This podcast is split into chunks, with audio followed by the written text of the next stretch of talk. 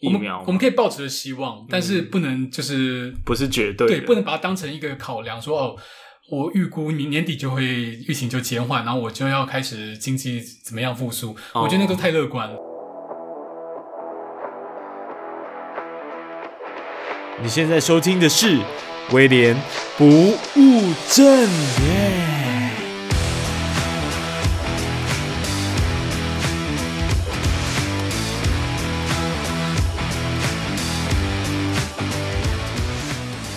嘿很高兴你又回到了每周一次的职业图书馆，我是你的主持人威廉。那这个节目呢，主要是希望透过像这样子各行各业的职业访谈，并且带给你一些职涯大小事，希望可以帮助你解决你人生的迷茫，满足你无尽的好奇，并且带给你不务正业的超能力。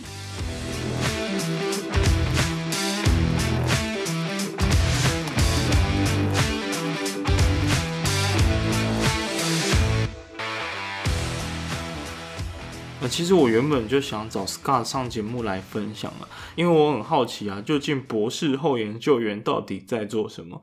那因为以前其实我在念硕士的时候也会思考说，哎，到底他们这些博士生为什么要继续做研究？到底哪来这么大的热情，可以让他们不断持续的钻研在自己热爱的研究领域里面啊？那前阵子因为疫情的关系，所以我们的那个英语的聚会很久没有。见面的，那好不容易解禁了，所以我们就想说，呃，用 COVID nineteen 来作为我们当天讨论的题目。意外得知，原来 Scott 不得了，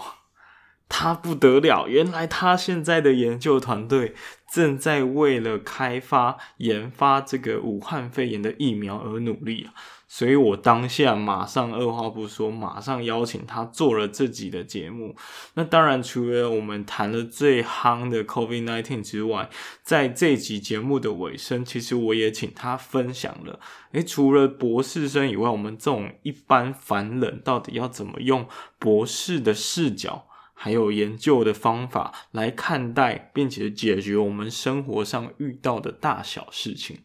那么准备好了吗？职业图书馆这集我们要聊的职业是博士后研究员。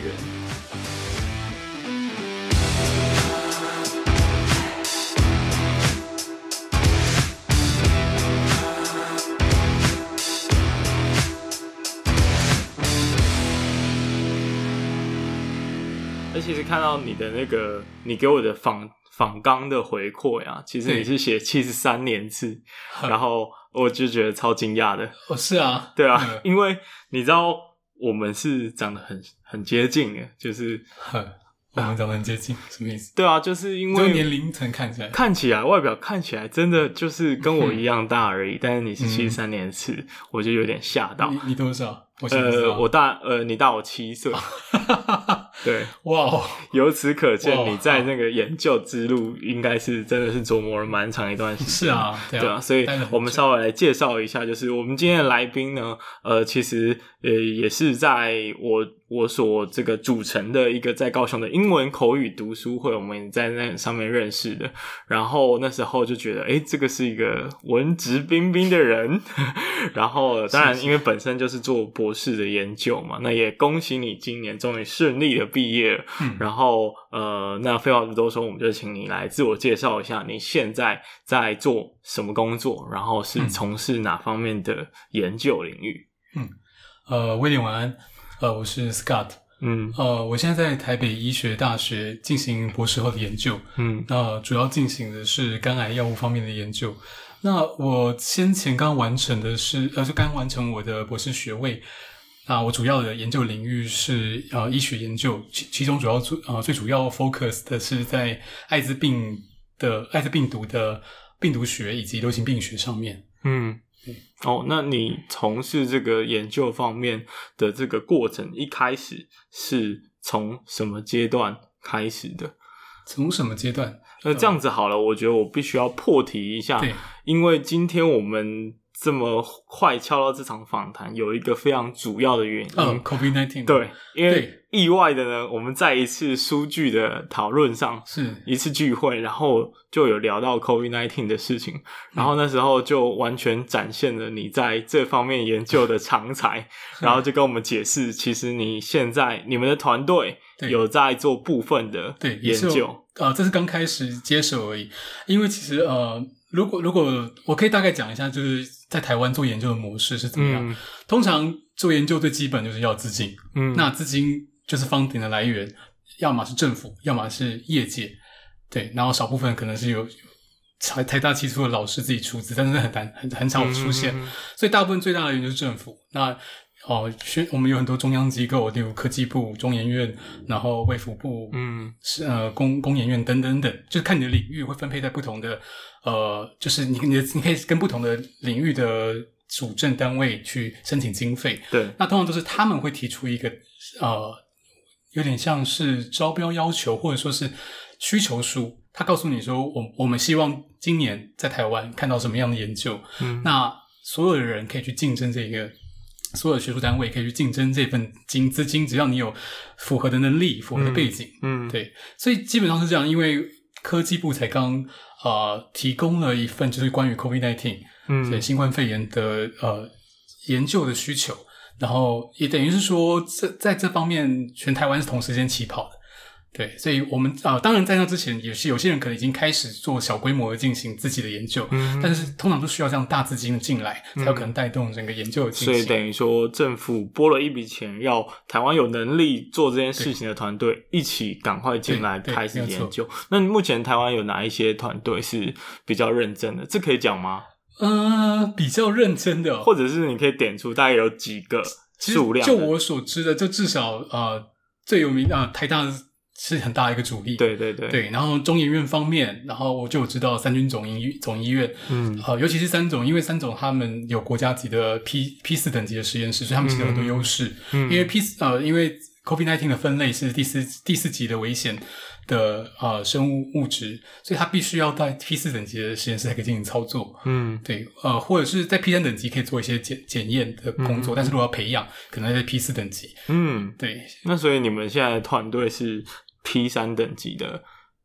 呃，我们团我们的团队就是我们就引了一个巨一个比较大的团队，就是包括我们自己的团队在内。啊、呃，我们是有就是有。可以使用到 P 四等级的合作对象，哇哦！但我就不不想说有对，对有一些机密性的问题，可能也没有到那么保神秘性啊。但是就是 我觉得毕竟是公纸上面的公式，对啊，我、嗯、我们在下者就我们可能就大概讨论一下现在的进展，但是对。那那大部分的的内容我可能就不不多说。了解。那你有提到说你是博士后研究嘛？嗯、你可以先介绍一下为什么除了念博士之外，又有一个博士后研究的生活？嗯，这到底是在做什么样子的事情？呃，我知道大部分人应该都很不熟悉博士后研究这个词是什么东西。其实说穿了，啊、呃，最简单的想象，博士后研究员。就是科学家，嗯，这是一个最直接的连接，嗯，还还有一个 picture。那其实博士后研究员这个词在国内外的定义是稍微有点不一样，不是说定义不一样，应该说角色有点不一样，嗯，因为特别是在美国好了。博士后研究员，他其实是一个过渡的时期，有点像是一个 training，就是当你完成了博士学位之后，你需要经过就是博士后研究的训练，然后你才可以变成一个独当一面的科学家，然后去、嗯、呃执行计划，去思思考问题，去找到解解决的方法。嗯，对，然然后啊、呃，通常这是有年限的，例如在美国，呃，我的印象是大概是五六年。就是你你你只能从事这个，你在这个状态只能在这个时间，接下来你就必须要到进入各个机构，不管是学术业界，成为真正的研究员。研究员，但在台湾就比较没有分得那么细。对，博士研究员有时候对我们来说，一方面没有年限的限定，一方面对我们来说，就是它本身就是已经是一个独立的状态，它就是一个具有。啊、呃，我们说他是可以，啊、呃，他是可以是 PI，就是计划主持人，他、嗯、可以去执行计划，可以去跟政府要求计划，只要我写出相对应的符合他们要求的内容，嗯，而且我们可以执行。嗯，因为啊、呃，政府提供的计划通常都需要就是中间的，呃，这叫什么报告吗？就是有点像是审核，就是有其中一次或者三个一季一次，他必须确定你这个人，我可以把钱交，把国民的税金交给你，哦、让它变成研究的成果。对，然后所以。通常就是都是蛮严谨的审核的，嗯嗯嗯。然后在台湾，所以博士研究员其实就已经是一个可以算是独立的科学家。不过通常他也会是受聘于就是某一个老师的下面，或者是在一间公司里面，嗯嗯，对，做就是一个注定只能作为员工的身份存在在。各个教授也是有很厉害的，例如说，像我有一个学长，他是在医院单位，他在那个感染科，那他里面他是他是他已经职称不叫博士研究员了，他算是医院聘的研究员，嗯，那他也是从博士研究员进去的，哦，那做的事情差不多，但是他已经算是一个独立的 PI，他可以执行计划，嗯，那也许在医院制度里，他会受受制于主任还是什么之类的，但是也许他他基本上就是一个呃可以独当独立的，对对对的研究员，嗯。我想我们。大概把今天的这个过程分为两段好了，嗯、因为这一个研究的过程我觉得蛮有趣的，然后我也想要更了解，就是为什么会燃起对做研究这件事情有热忱，以及、嗯、呃，如果真的想要投入这块领域的话，它需要有什么样的条件，然后具备什么样的能力或心态。那在那之前，还是想要先多聊一下，就是你的。整个研究的领域，那你刚刚有提到你是做肝相关的药物嘛？对不对？对。那后来我有看到你的介绍，也有写到你们的呃研究领域跟艾滋、对艾滋病学的防范好像有点关系。那说这大概都发现了，你现在有什么研究的成果？然后这些研究成果为什么你们团队又可以跑去做，就是 COVID-19 这个计划，嗯、成为这个团队里面的一份子？嗯嗯，好，呃，我大概讲一下哈。其实我最一开始进行在在博士，我的博士学位在。刚开始进行的时候，已经是投入在艾滋的研究这个领域。嗯，那在我们团队，我我有幸加入了一个蛮蛮大的团队。嗯，它本身在艾滋病学上就已经做了非常广泛的领域。嗯，就包括了就是啊、呃，流行病学、分子流行病学、病毒学，甚至有一部分的是药理学等等。嗯，那我自己是主要前攻前三项。那这些乍听之下是有点分散的三个主题，对对，那它其实是是一个同样一个疾病，一个病人在不同尺度下的的和人类和人类社群的互动，所以它像最微观的病毒学，呃，我们就是呃，我研究的是，例如说病毒，啊、呃，你知道病毒其实有不同的亚型。我不点就像 就像人类有不同的亚种一样，嗯呃、我们可能不到亚种，因为我们没有生殖隔离。我们就但是我们有不同的异族裔，嗯、我们有就是有黑人、白人，有 OK OK 这样子嘛。嗯、那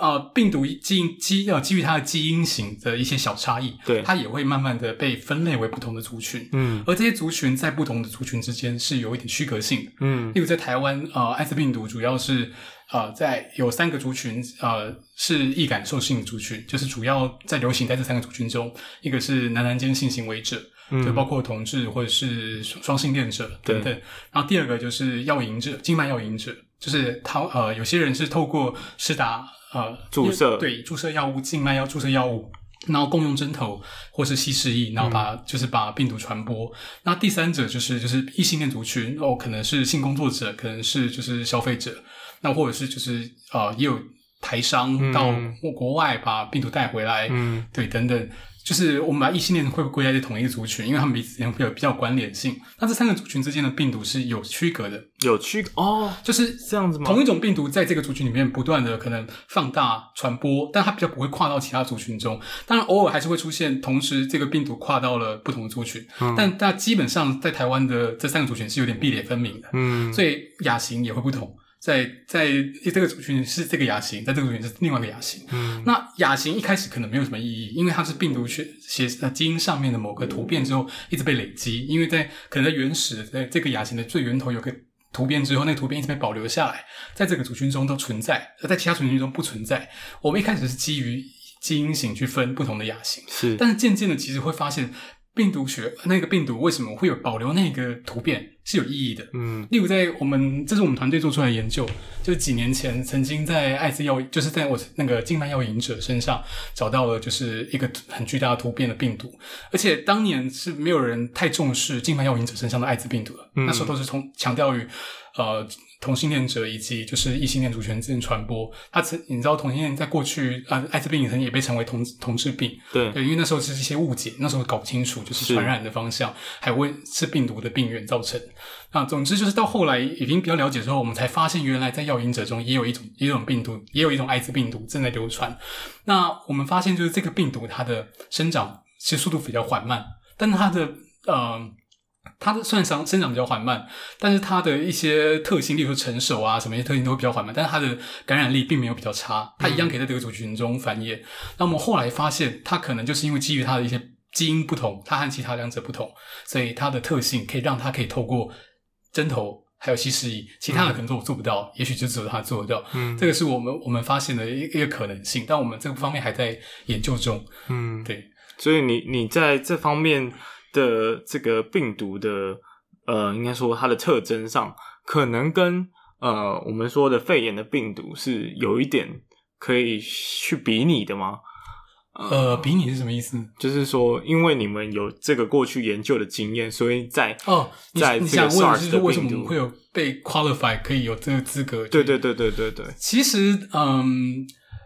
资说资格，应该说是因为我们其实这个团队。在之前就做过了 SARS 的研究，嗯，对，嗯，嗯在二零零三零四那那段时间大爆发，嗯、我们团队那时候就已经参与，当然那时候我还不在，嗯、对，就是过去的学长们，十三年前，对对对，老就大老板，然后各各个曾经的学长们，就是不断的努力在这个领域，嗯、也前后发表了不少的成果。那我们那时候就是。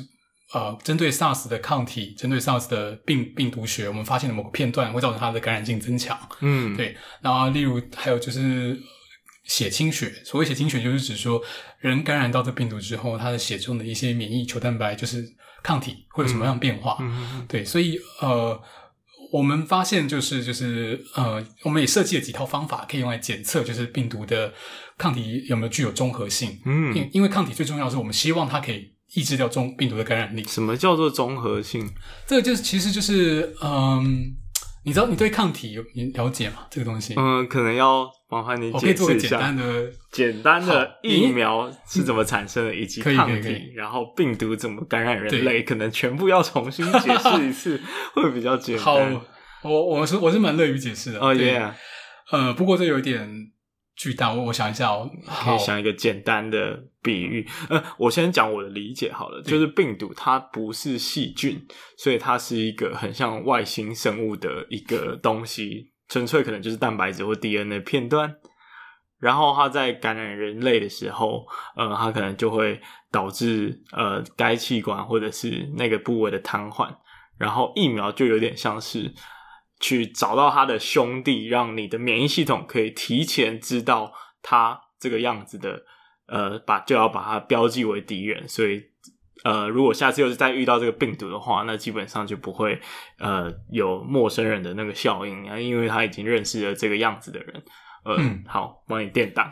我觉得你的理解其实已经蛮蛮准确。哦，真的吗？对。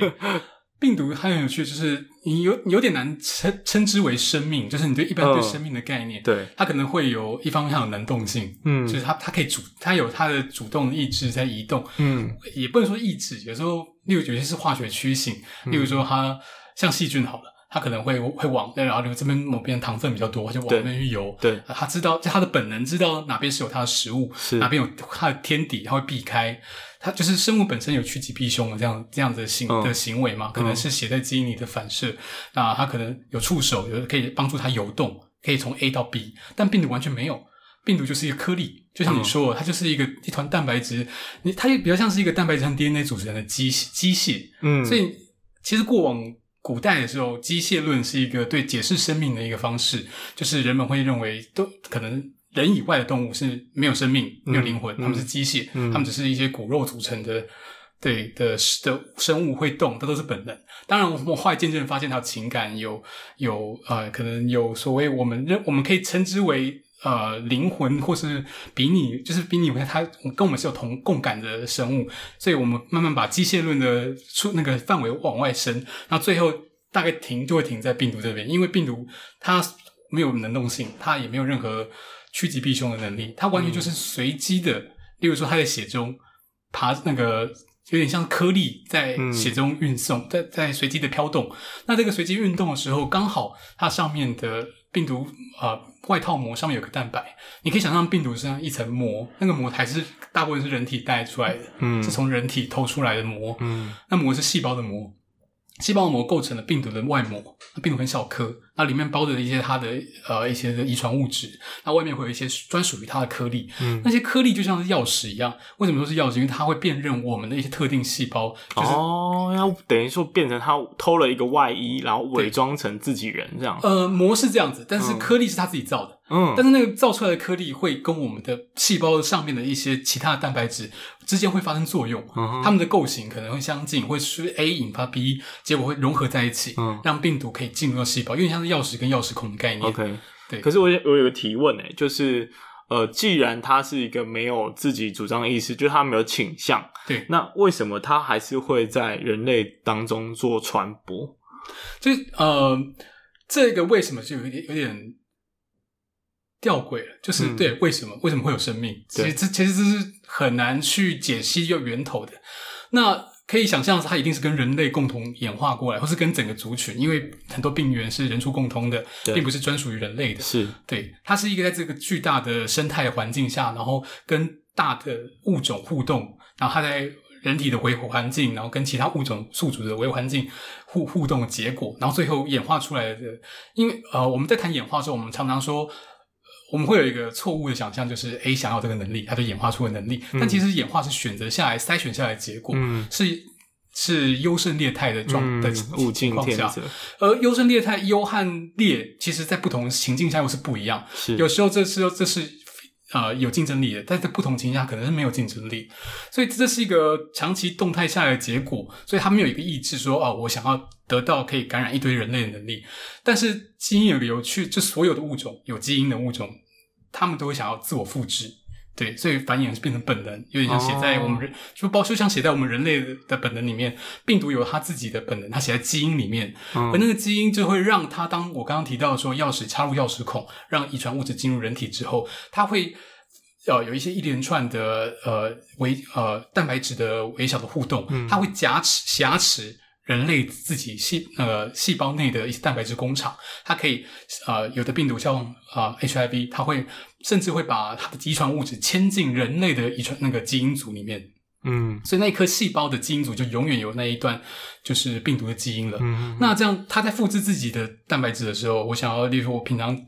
可能生活所需，这颗细胞生活所需的蛋白质在制造中，它顺带制造了病毒的的以的基因的蛋白质。当这些蛋白质本身有一些自我主张的特性，所以当这些东西被造在细胞质里面的时候，病毒就自己就会合成，然后最后变成一个完整的颗粒，然后冒出那个人就是人类细胞的表面，然后一些复杂的就是一样也是挟持人类的运输系统，然后帮助自己切割脱离，然后跑出胞外。这个这个过程很多很大一部分都是透过偷我们人类细胞里面的一些蛋白质的工运作工厂来造来达成的，嗯、所以它没有它自己是没有办法复制，它一定要依赖于就是宿主，它必须要借用宿主的，因为它自己太小了，它的那个遗传物质本身里面没有什么生化合成的反应，顶多有一些酵素可以切割，可以干嘛，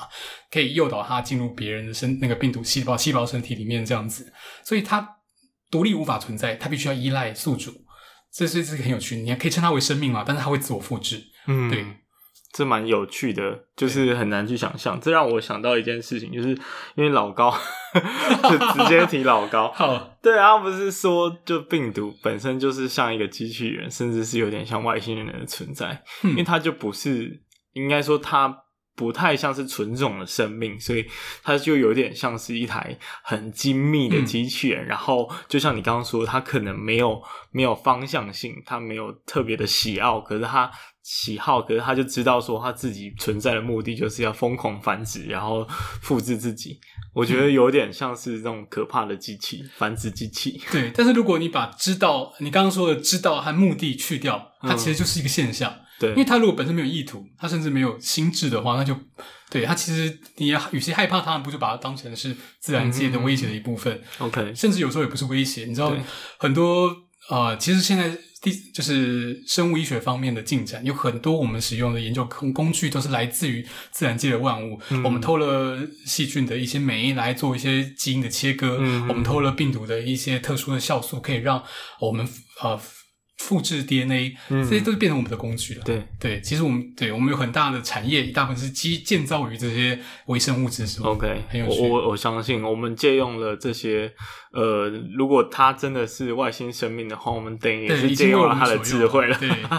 那我特别想要就进一步再探讨。我想讲到这里，很多听众可能要再重复听两遍、三遍，才能刚完全理解我们刚刚的对话。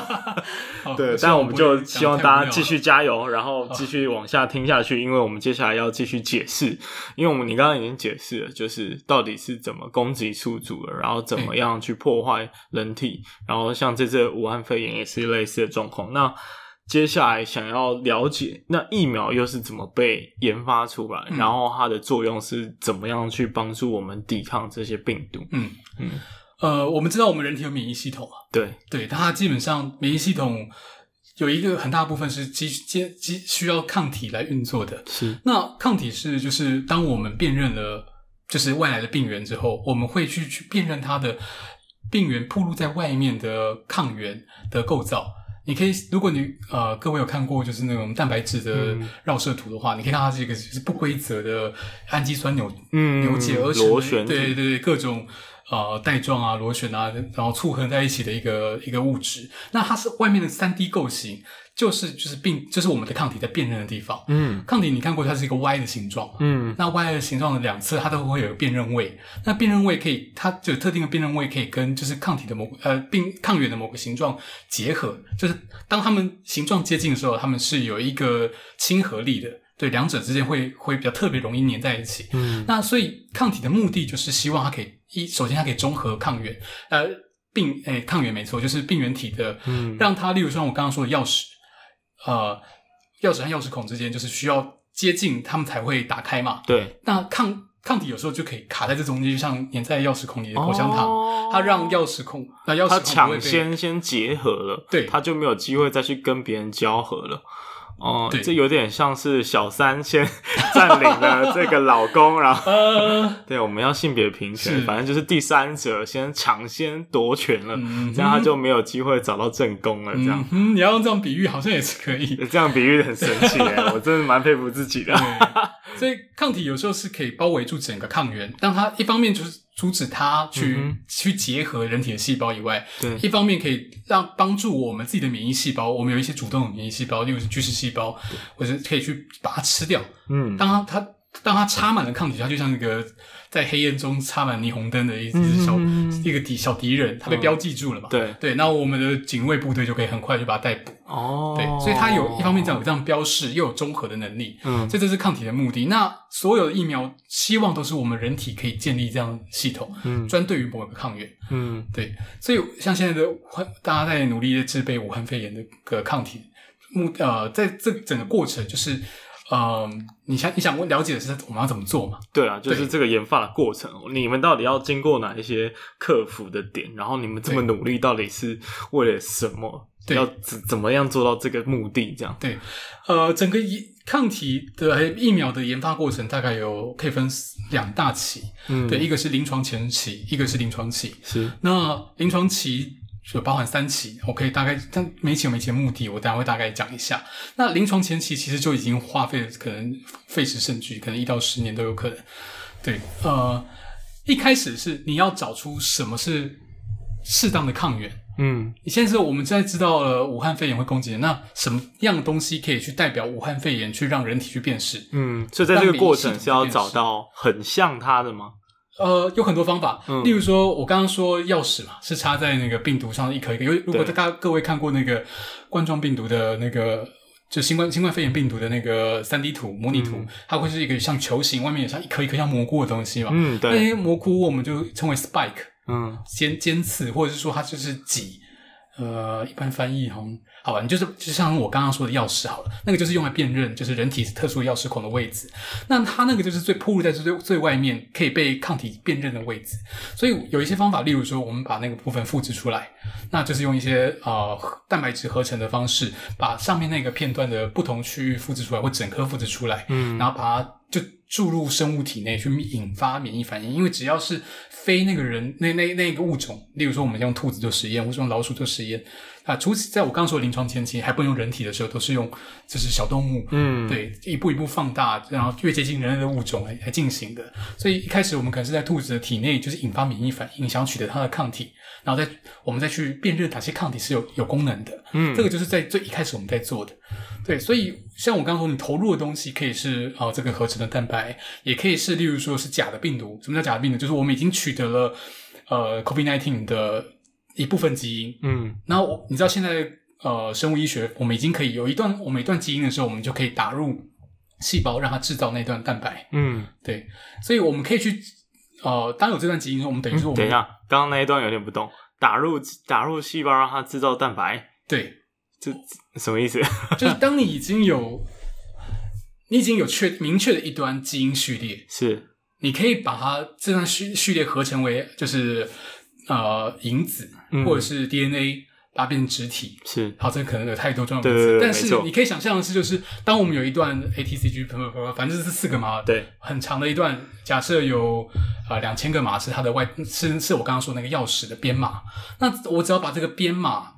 用一些方式，就是啊、呃，打入人那个，不管是一些细胞株，就是在体外培养的细胞，或者是在呃大大肠杆菌，我们在生物实验有很常使用是大肠杆菌来进行制备一些对一些一些物质，嗯，所以我们只要把基因植入这个细胞，它在活体运作的时候，就可以把这段东西制造出来，嗯，就有点像电脑说你三 D 列印，你给它一段设计图，它就。三 D 列印扫描出来那个特殊的小模型，所以现在细我们已经我们想要什么蛋白质，基本上已经可以用这种方式制造出来。嗯，所以现基本上武汉肺炎的那个基因已经是解码的，嗯，所以我们知道哪一段是它的钥匙。Oh. 我们已经可以制造单纯的钥匙，它没有粘在武汉肺炎上面，它只是钥匙而已，它没有任何的感染力。OK，对，就是因为你们把钥匙复制出来，然后你们可以在安全的情况下去做针对它去找钥匙孔嘛，对，去跟它或者是做一个假的稻草人病毒，例如说我们把这个外套膜以及上面钥匙孔，把它包在另外一个病毒里面，那个病毒可能是一个比较好制造，然后它可能有被我们基因改良过，当它进入了什么呃地方可以。它就可以发出光芒，例如说，我们就可以检测它还有没有被感染。嗯，对，所以就是基本上，呃，生物生物实验就有点像是生物医学方面，就是我们在做，就是啊、呃，我们可以调控基因，可以调控蛋白质的表现，然后这蛋白质表现可以让我们去从微观去放到巨观，巨观就是指免疫反应，所以我们制造的各种可以假装成那个。COVID-19 的病毒的东西，它不管是假病毒、死病毒，只有病毒的碎片，只有钥匙，只有钥匙的那个小碎片，嗯，我就可以把它打进兔子的呃，可能是血群中，让它去引发它的免疫反应，然后搜集它的就是它产生出来的抗体。那接下来呢，产生的抗体有没有效呢？这就是一个大海捞针的过程，就是你永远不知道它辨认出来的位置，因为光是一个。我刚刚说的钥匙，对，它可以结合，就是一个抗体，可以结合到那个钥匙蛋白的各个部位的可能性，可能就有几万种组合。哇塞！对，啊，你每次纯化出来得到的的抗体，然后从中萃取出来的抗体，到底有没有，就是有没有辨认到真正有意义的部位？因为有很多抗体只是结合了，但结合了没差，病毒照样去感染攻击。嗯就是无效的结合，就它并没有综合性。我们希望找到的是综合性的抗体。嗯，对，所以这是最大的难关之一，就是我们要必须要找到那个综合性的抗体，就需要很长一段时间的测试，而且它还在前期，还在动物体内，嗯，还不知道到人体会发生什么事。再来就是。所以，当你找到这个东西，你确认它有这样效果之后，才是后面的临床期。我刚刚说的三期，那三期第一期主要做的就是安全性，因为这个蛋白质加入人体之后，你不知道会发生什么事，它可能呃，它可能会造成，就是不只是免疫反应，或者其他莫名其妙就跟你的一些重要的蛋白质结合了，嗯、或是诱发了什么你不可不可知的。所以在初期规模很小，它可能就只是一个安全性的测试，它也先不管疗效。那第二件事，第二期就是过了那一期之后，确定证实是安全，你可能可能这个规模就会调成十它的十倍多，可能就是一百多人的试验。嗯哼。那在这个试验期，我们要看的就是，呃，这个抗这个疫苗打进去之后，它可不可以像它在前面的动物一样，它也诱发人体产生那个抗体？嗯嗯嗯。那抗体是不是一样的？欸、或那我有个问题，就是如果我打进去发现哇，哇塞会会发会发炎，或引发其他的症状，那这时候你们要怎么办？此路不通啊，换一条喽。就是这个这个用时孔直接、嗯、直接废了吗？呃，可能会有一些修饰，例如说呃，就就要看当时发生的问题是什么。但是如果光是这个这个我们以为没无害的病原体，呃呃，这个小碎片，当它在兔子、老鼠、猴甚至猴子体内没事，偏偏人就有事的时候，那基本上呃，除非我们可以找出它有事原因，它是不是结合到了什么重要的部位，那基本上它这个就是。你得换一条路走，就是要再找下一条。所以你常最近可能就已经听到一些新闻说，哦，加拿大还是大陆还是哪里的各种团队已经找到一些啊、呃，好像抗体的希望。他们可能就是在前期已经找到一个可以产生综合性抗体的，哦、对，但是还没进入人体的试验。那远远离到真正的疫苗问世还有很长一段路要走。OK。对，这这整个过程我，我我想听完我就觉得蛮绝望了。对，对，但是但是是有可能的，对，是有可能的，是有机会的。但是没有人可以 guarantee 说一定会达成。那这整个过程，你觉得大概一般来说会花多少时间？就是从找药时控，然后到还要测试人体有没有伤害，这样整个过程大概要多久？我觉得这完全就是一个目前无法下定论。艾滋病毒已经也找了二十年的抗体，对，嗯、目前没有疫苗。嗯，对，我们已经研究了那么久了。但是像流感，我们每年都有个选出大会，你应该有听过，就是呃，联合国那个卫生组织，呃，WHO，他们就会每年召开选出大会，他们要找出那个具有代当年度可能具有代表性的病毒株，哦、因为这个病毒它每年都在变化，对，它基因型不断的在突变。那流感是 RNA，嗯，新冠肺炎也是 RNA，所以它们都是突变很快的病毒。嗯、呃，这边有需要我解释吗？应该呃，据我了解，RNA 是比 DNA 还要快的，对因为它只有单股螺旋。对，然后一方面是它没有一个 proofreading，就是它没有一个校正的功能，嗯、哼哼所以它可以随机的乱变。但如果是 DNA 的话，像我们自己是 DNA 生物嘛，我们就不太会变。我们我们会，但是是以非常缓慢的，我们可能几几百年才可能产生一个新的性状，对然后累积下去这样子。对对但是病毒对病毒来说，它是几可能几小时、几天的事情。嗯，对，那是那个差距是非常巨大，演化速度是非常巨大。这也是我们现在很难对抗的武汉肺炎的一个原主因之一吧，就是它是 RNA，所以它会一直变化，所以当。很大的可能性，有没有可能你们找到一个 cure，然后马上就变了？这是有可能的啊。所以我，就是刚刚流感说的选出单位，他每年都要用，就是因为它的效用有问题。嗯，对，效用问题有一来有可能是 A 病毒病不断的在改变，对，所以你去年的东西已经无法对今年的病毒产生攻击性。再二就是。这种这个诱发人体产生疫苗的这个效果，它在人体体内无法持续。嗯，就像有些肝炎病毒，还有肝炎疫苗，它可以持续十年，好几以年为限。嗯，但是像流感病毒，每年都要施打，那就是因为它在体内的效力就是是无法长久。嗯嗯，那再再加上病毒又会突变，所以这两者会影响到就是我们疫苗本身的长持续性和有效性。我觉得如果有人把这整个过程做成一个游戏的话。应该会是一个大家会玩到抓狂的马里奥的那种感觉。其实我想不用这个来设计个桌游什么的。对啊，对就是真的会抓狂，因为你可能那个过关的方式一直在改变，嗯、然后每一个关卡又有很多隐藏的小小陷阱之类的，对所以真的是非常困难。所以你你在短期内应该是呃，应该说全世界在短期内可能都很难找到呃一个很很实际的。疫苗我，我们可以抱持着希望，嗯、但是不能就是不是绝对，对，不能把它当成一个考量，说哦，我预估明年底就会疫情就减缓，然后我就要开始经济怎么样复苏。哦、我觉得那都太乐观，就是一个未知数。有可能我们可能要有，甚至像 HIV 有十年、二十年的抗战准备，对，对不对？就像你应该听过有一些人呼吁说，我们要把它。流感化，就我们要看待它，就是会每年可能在一定时间都会复发，嗯、然后我们都要停定期的进入那个备战的状态。嗯哼，对，我觉得这个有趣的事就是这个病毒可能一定程度上已经改变了现代文明的许多政府或是社会运作的方式。对它，它这次真已经是创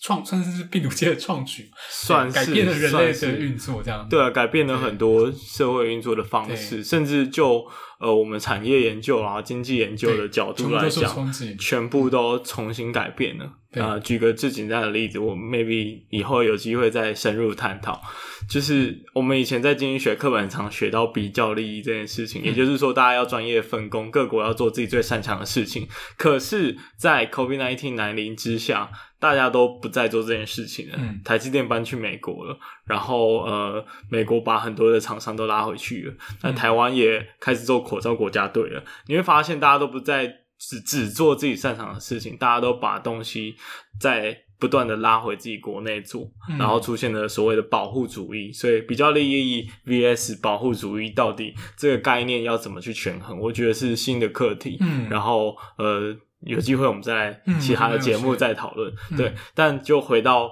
疫苗的研究，那你们现在团队，我不知道这可不可以讲，就是你们现在遇到的最大的困难是什么？我我们现在就是希望可以呃，透过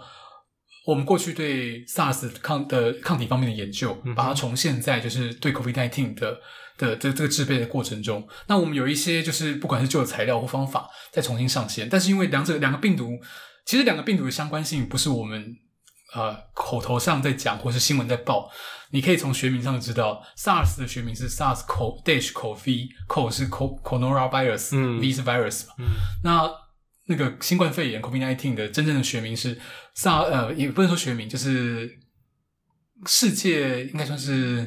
国世界卫生组织给它命名，正式的命名正式命名。是 SARS-CoV-2。嗯，它只是加个 dash two 而已，两个名在学名上是就他兄弟的概念，对对对对，它是像二代、嗯、第二第二级的概概念，因为他们在基因型上有非常多的相似性。嗯，然后呃，我刚刚没有提到是呃，我们有在做的研究里面叫做分子流行病学，嗯，分子流行病学会用基因的相似性去画出一个数。如果你在呃之前有有看卫福部的那个记者会，他某一次记者会有有画出一个像树状图的的东西，嗯、它里面每一条都是一个基因型。那树状图之间的亲和近和远就可以看出病毒的演化。它是例如说，呃，它的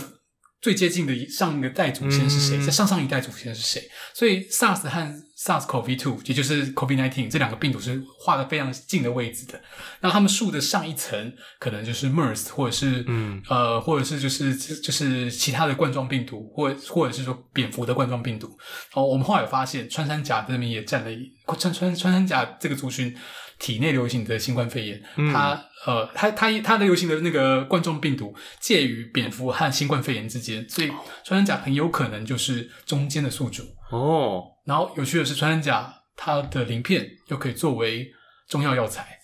然后在最近，你可看到一些新闻，就是中国大陆已经目前是把穿山甲的鳞片从药材的清单里面去掉了，所以也许是为了。不管是为了保险，对啊，保险啊，防疫理由，反正就是不是避嫌。哦，但这个这个好像没有在新闻上很常看到，欸，诶应该有人提过。我我我在查新闻候有看到，嗯嗯嗯，对，因为我我自己是有在画基因演化书，我可以知道就是序列之间的演变，对，就是很明显的就是呃，从就是人类中的流行的病毒的上一层就是穿山甲流行的病毒，然后再上一层才是才是蝙蝠，所以它很明显是中间宿主，但。穿山甲跟人之间还有没有一个中间宿主，也是有可能，这是未知的。它穿山甲跟蝙蝠之间有没有中间宿主，这也是有可能。就是有没有更接近的兄弟姐妹等等。对对对对，可能就是 A 传给 B 的。但其实穿山甲跟跟那个蝙蝠。都是属于野味的一部分，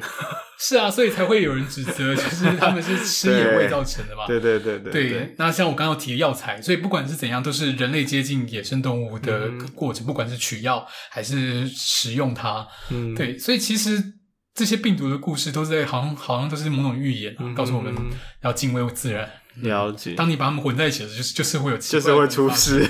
对。OK，、嗯、所以真的，大家竟然还是吃比较单纯一点，然后用比较自然的方式生活，但是很难，因为我们现在文明就是在扩展，我们不断蚕食野外栖地，嗯、这个基本上，对，这是一个不断会不断的想要尝试新的事物，所以这某种程度也是会造成再度的，还有栖居地啊，我们在跟自然争地啊，嗯、砍伐树林啊，这些这其实这是一个大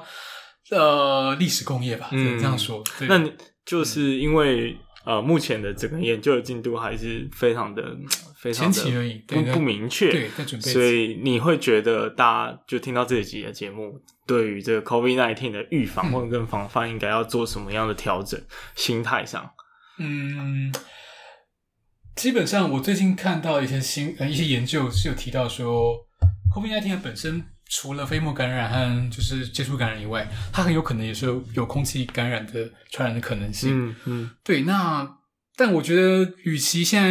提这个，因为其实如果当如果它真的进展到完全有空气感染能力的时候，人类是基本上不太能是阻挡它，除非每个人上街都戴 N95，才有可能挡住空气传染的病毒。嗯、对。那飞沫的传染的状态下，就是它目前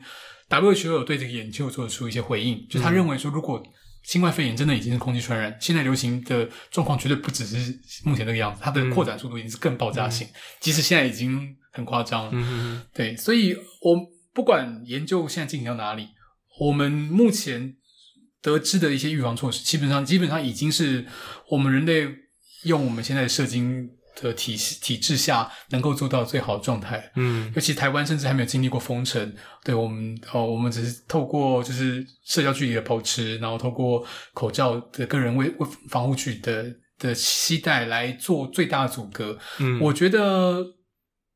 是主要就是不要太过过过度乐观，因为我们看到我们现在疫情暂缓，但疫情暂缓是可以归功于啊、呃、我们的防疫人员的辛劳，一方面也有可能。有一部分也可能就是我们运气很好，嗯，没有那种就是我们没有追查到的源头啊、哦。但事实上，啊、呃，前阵子有有我们有就知道有一个个案是从日本学生对从台湾到日本后才发病，然后所以推断他应该是台湾感染。所以其实国内的一些防疫学家已经认为说，国内可能已经有小区域的社区感染发生。那社区感染这这代表说有些病毒已经在政府单位监控不到的地方持续的散布，嗯，但。Somehow 不知道为什么，在台湾就是没有，目前没有经历过任何大型的爆发。嗯，那我们很幸运，当然我们防疫人员也很努力。嗯，那我们不要滥用那个幸运，就是、嗯、对，就是不能掉以。我觉得讲很好，不要滥用这个幸运，然后对，我们不要太过乐观。即便我知道说很多人会觉得夏天好像就会被消灭，但其实应该是。还有、嗯、你看炎热的国家，巴西现在是每日新那个新增的案例很多，嗯嗯，跟跟温度会有可能有关联性，但是不是绝对的。它可能只是抑制，然后潜伏，对，然后等到天气冷的时候，可能又还是会再再回来。但是巴西现在就很热，那还是有新案，嗯、那代表说就算是热，它也不是不止潜伏，它还在传染，它可能活力稍降，但它还是很活跃，它还是会传染。嗯，所以我觉得我们不要去期待。时间到了，就事情就结束了。嗯，对对，所以我们这是一个长期抗战。嗯，对，口罩国家队可能也是长期抗战。我们也人，我们也要尽量保护自己。因为我们其实整个防疫过程有一点有趣的，就是我们在保护自己的同时也，也也在保护他人。对对，这是一个群体共生的概念。嗯哼哼哼哼，对。当有越一定数量的人都都戴了口罩之后，我们让飞沫的喷洒距离有效降低之后，那就会让病毒可以传染的那个几率指数会下降，就不只是线性的下降，嗯、因为减少了易易受感感染者，那病毒无法传播到下那个传染链无法传播到下一条的时候，它就容易被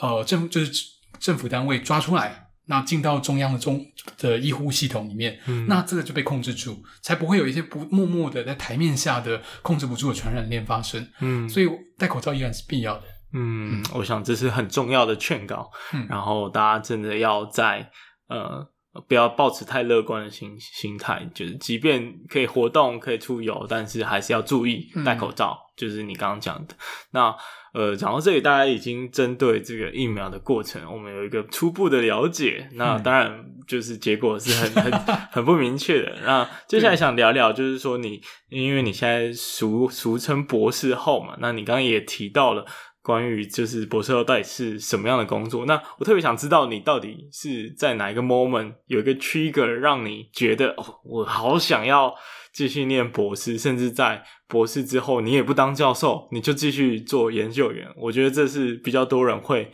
难以去选择的。嗯嗯，我想要听你分享，就是你当初的心境是怎么去看待你你现在的选择。嗯嗯，当初的心境，对啊，因为很多人其实就像我念硕士的时候，也有人在问我要不要读博啊。那我当下是没有接受，可是我后来想，诶，未尝不是一个好的一个尝试。但是，呃，你会怎么去看待？就是如果他心里面有这样子的挣扎。嗯，对。然后念博士又是以什么为目的？因为我刚刚有提到，很多人是想要当教授，但你不是，所以你就是纯粹想做研究吗？还是你有什么其他的想法？嗯，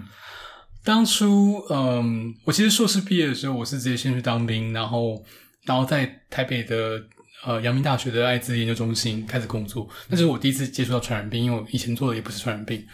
对，然后我是先作为就是。在在生物领域方面，硕士级的硕呃硕士毕业之后，最大的主要出路通常都是就是研究助理。嗯，那我们在一个团队里面就进行研究的工作，那可能就是一个小螺丝，但是就是呃就是去汇集多人的力努力，然后取得一个研究成果这样子。那在那个过程中，一方面是对病毒产生了一些兴趣，然后一方面也是会对不禁对自己的未来一些思考，因为呃研究助理他毕竟是一个。有点像约聘，因为它是跟着计划走的一个状态，它没有不是一个长久的，怎么说，不是一个明确的安稳定的职位，嗯，对，无法就是确保你就是五年后、十年后你还在同一个单位做一样的事情，对啊，当然那也不一不是不一定是我的目的啦，就是一定要这么稳定，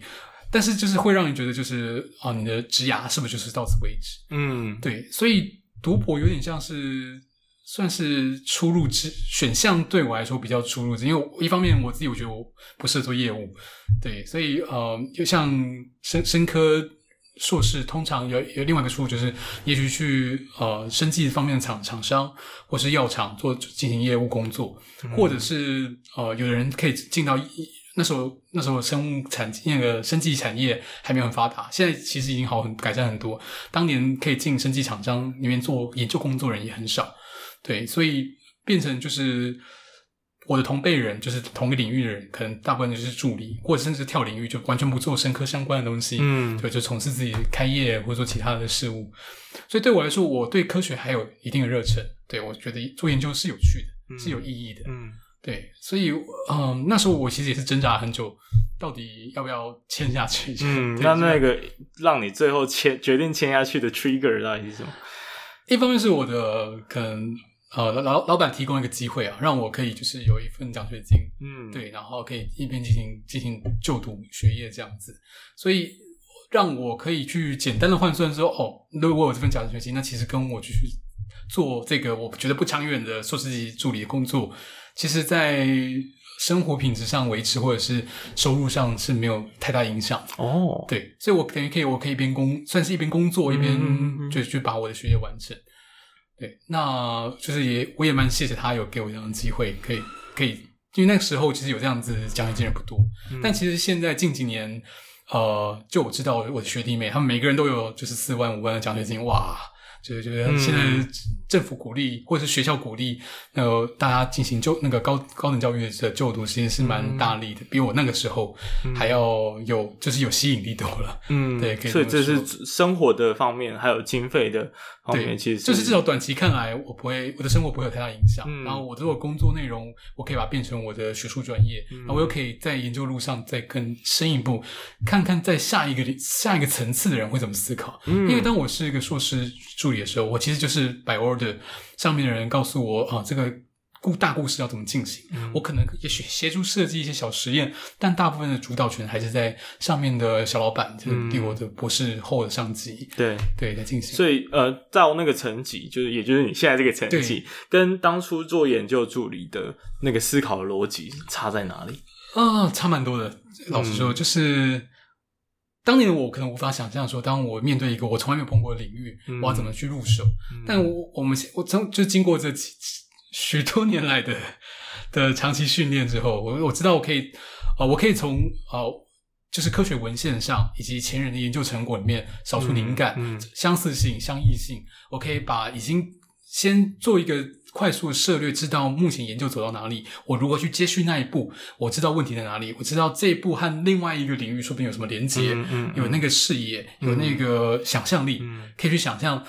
整个过背后的脉络是怎么样，那个。假说怎么运作？嗯，对，那个系统是可能是怎样？然后我要怎么去印证这个系统？那个是在硕士那个角色，就是助理那个角色的时候是比较做不到的。嗯，对，我可能可以，好，我这个实验失败了，是什么原因？我找出几个原因，解决它到这个层级而已。嗯，但是在呃博士透过博士训练后，我觉得我可以思考是更宏观一点，我可以看到各个呃，不管是我们的不不同的部门的小实验之间的关联性，嗯，我下面的几个部署之间他们的工作。内容的关联性，然后彼此之间谁可以支援谁，嗯、谁的那个结果可以应用到谁身上，这个是我可以运作，我可以，同时我也啊、呃，除此之外有一些，我觉得管理方面也也也进展蛮多，嗯、就是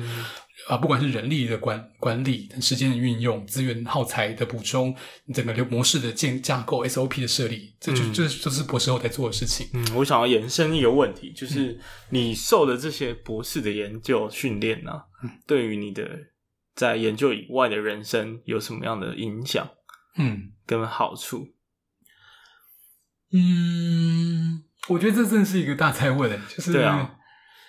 因为就是我还是会想要帮听众问，就是因为即便我们没有念博士嘛，那我们可以去学习博士是怎么去思考人生的，怎么去碰到一个生活的难题或人生的难题，那他怎么去克服，嗯、怎么去借由他的你刚刚说的这些呃分析啊、逻辑啊，然后追根究底的一些方法论，然后套用在我们自己身上，这样，嗯，对。你像好，假设你已经受过硕士训练，那你、嗯、你会认为你硕士训练可以有什么应用在生活的地方吗？